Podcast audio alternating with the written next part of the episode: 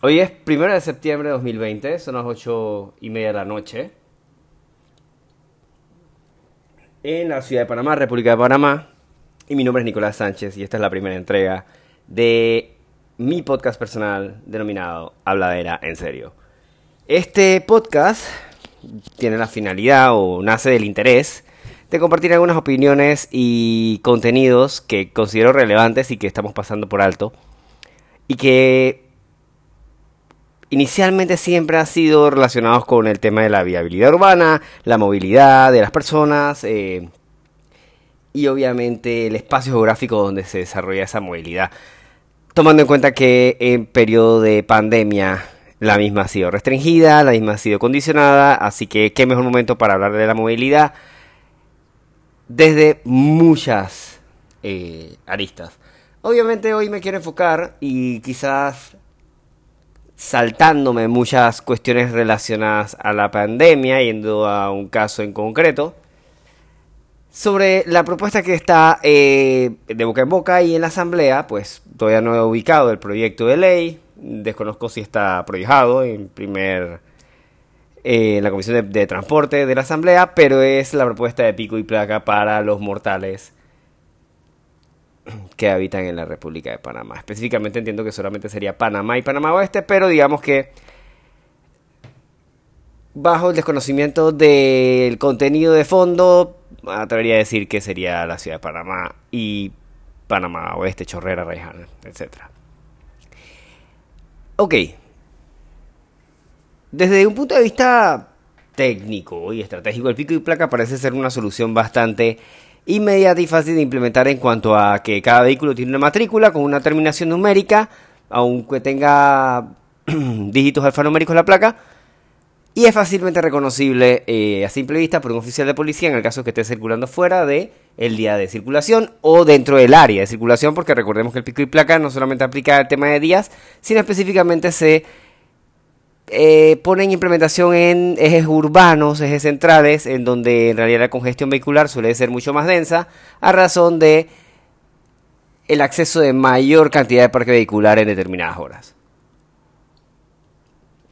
Dicho esto, el pico y placa es una medida que a nivel práctico mmm, puede tener ciertos resultados, pero el pico y placa en Panamá, o sea, esto de cómo se cocina, dónde viene. Bueno, para ser muy cortos, en 2017 hubo una propuesta de pico y placa. Obviamente, no hay que ahondar mucho en el tema, esto no prosperó. Y simplemente se descartó. Luego, el último escenario que yo recuerdo del tema pico y placa, pues acaeció hace unas semanas en el tema de los transportistas selectivos de la chorrera de Panamá Oeste, en donde trataban de que esa norma que se ha implementado durante el tiempo de pandemia, entiendo yo, volvió a retomarse por distintas razones. A mí me parecía que aplicaba en el tema de transporte selectivo una medida como tal porque tenía algunas razones las cuales enumeraré. La primera, la poca o baja afluencia de clientela, con lo cual se le da oportunidad a el grupo PAR y el grupo NOM en días definidos a poder gozar de la clientela que estuviese disponible atendiendo que el volumen era un poco menor de lo usual, ya que recuerden que Panamá y Panamá Oeste las medidas restrictivas por género y hora apenas se acaban de levantar las horas el lunes 31 eh, o ya no recuerdo, pero hace unos días, pues en fin. Acto seguido, la segunda eh, razón que considero es que el transporte selectivo es eso, o sea, es una selección de los usuarios y atendiendo a que 5, 6, 7, 8, 9, 10, 11 usuarios diferentes pudieran abordar el mismo taxi, aún con las medidas sanitarias, se hacía prudente un día para que, uno, el conductor no estuviese tan directamente expuesto a una posibilidad mayor de contagio del virus, entendiendo el tema pandémico, como hemos hablado ahora, que está vinculado al tema pico y placa en este momento, y dos, que le diera la oportunidad de limpiar su vehículo. Ok. Esas son las dos variables dentro de eh, ese, ese tema.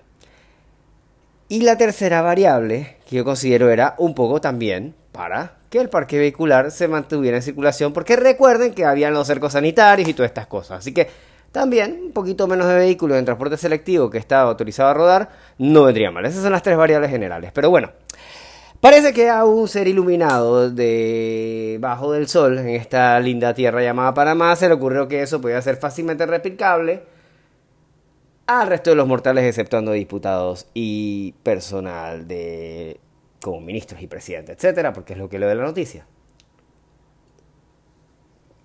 Bueno, en resumidas cuentas, para mí el pico y placa, desde la óptica de implementación general en las sociedades y sobre todo en la panameña, primero es una estrategia demasiado reactiva, lo segundo es que me parece que es una estrategia que no debería pensarse en este momento, porque sería trazar otro problema en la gran lista de problemas que tiene la vialidad en Panamá. ¿Y qué larga lista de problemas tiene la vialidad en Panamá? Bueno, voy a mencionar la primera es que las calles están hechas un asco. Yo no sé si se acuerdan el ministro de Obras Públicas de el quinquenio anterior decía que las calles estaban perfectas. Yo no hay lugar en Panamá que yo no identifique que hay una quebradura de calle, un hueco, una construcción mal hecha, una falta de, de tapadera, que esté rota la calle, etc. Ejemplo, entrar a la vía argentina es una odisea. Hay un trozo de alquitrán con un trozo de cemento. ¿Quieren otro ejemplo? Sencillísimo.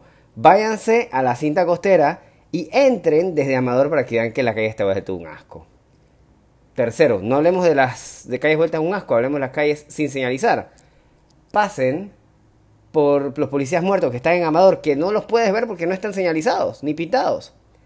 ¿Quieren más ejemplos? Oigan, se ve que no transitan en Panamá. Váyanse por la Avenida Nacional, también tomen eh, la carretera por eh, los lados de la Ricardo J. Alfaro a la altura de la Latina y la Usma.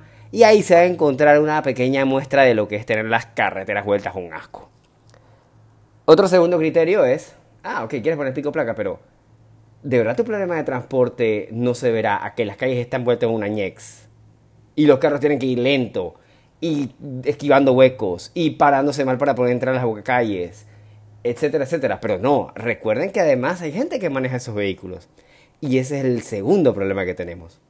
Los conductores que tenemos son malos conductores, pésimos conductores, no saben las reglas, manejan a la izquierda todo el tiempo, no solamente en la ciudad, sino en las carreteras que tenemos, la carretera panamericana que tenemos, porque es la única que tenemos.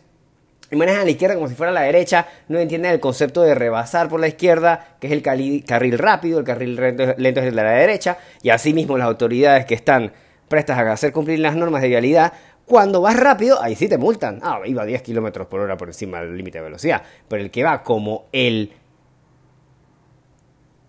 huevo, iba a buscar otra palabra, pero no pude buscar otra. A ese no, aunque también hay multas por ir más abajo de la velocidad establecida. En fin, entonces tenemos estos conductores, estos intrépidos al volante, que son los rápidos y furiosos de nuestro país, según ellos, pero no saben que la direccional se tiene que poner. No saben que la línea blanca continua es para que no pase. No es que está pintada ahí para, que la calle tenga una línea, sino que las líneas continuas blancas no se pasan. Es como si fuera un muro invisible, por ejemplo.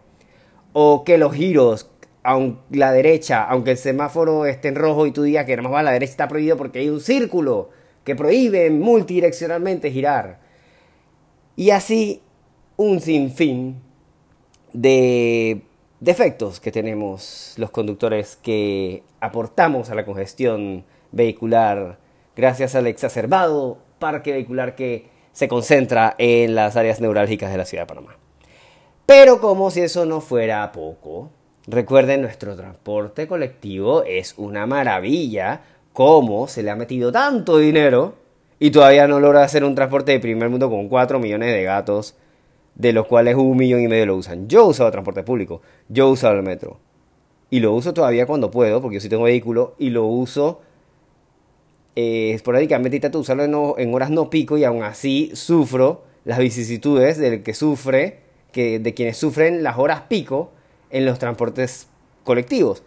Poca frecuencia, totalmente aglutinados, y ni mencionar ahora con la pandemia. Menor frecuencia y prohibición de poder acceder si, está, si se ha accedido el número de eh, pasajeros.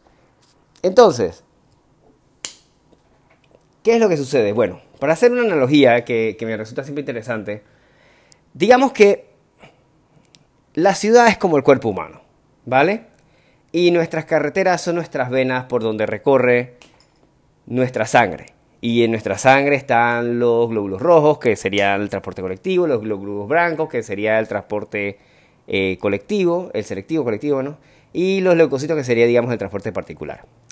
Digamos que todas esas arterias, todas esas venas están, con, están colapsadas, llenas de colesterol, llenas de grasa, eh, están obstruidas o eh, por alguna razón están en un estado de deterioro excesivo. Pero además tus leucocitos, tu transporte colectivo tiene un número, perdónenme, pero debería haber investigado, pero es decir, el conteo de glóbulos blancos es muy bajo, muy alto y así el de leucocitos y el de glóbulos rojos también es contrario al número que debería estar. Entonces esos serían los defectos del colectivo, del transporte selectivo y del parque vehicular particular. Todo está defectuoso. Entonces, si de salida tú piensas que vas a arreglar el problema, a ajustando una pequeña variable y que sería la variable que ya ajustaría de último porque si tú sacas de circulación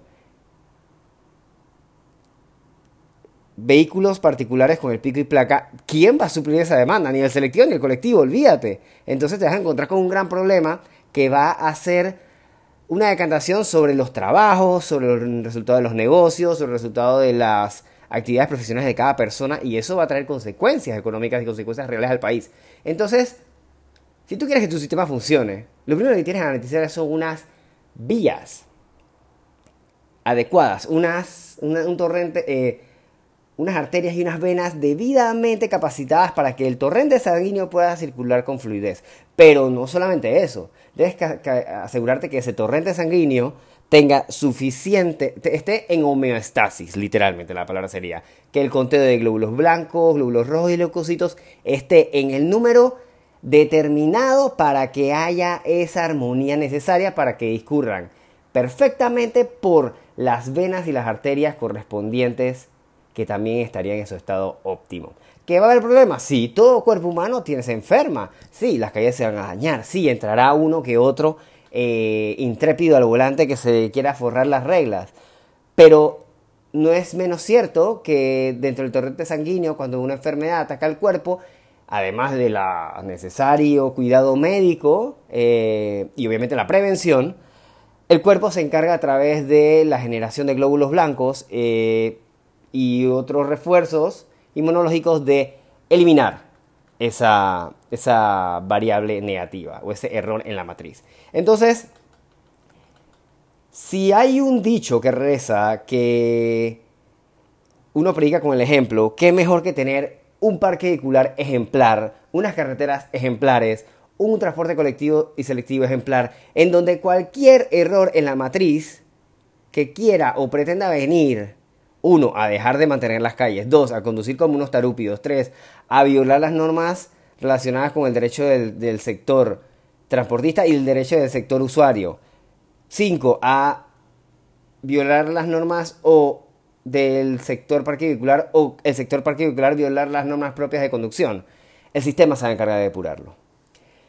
Bueno, eso es todo. Esta es una primera entrega, eh, un poquito turulato y tarugo, eh, porque es la primera vez que se me ocurre, obviamente tenía mis anotaciones, pero es la primera vez que hago un audio de este calibre con un contenido que en realidad me importa. No lo quería hacer tan largo, así que espero que les haya gustado. Trataré de darle más contenido, trataré de, también de posicionar más información relevante, trataré también no solamente de hacerlo un monólogo, sino hacerlo participativo y tener eventualmente eh, participación de, valga la redundancia, personas que manejan temas de interés. Entonces, gracias por escucharme y eh, hasta la próxima.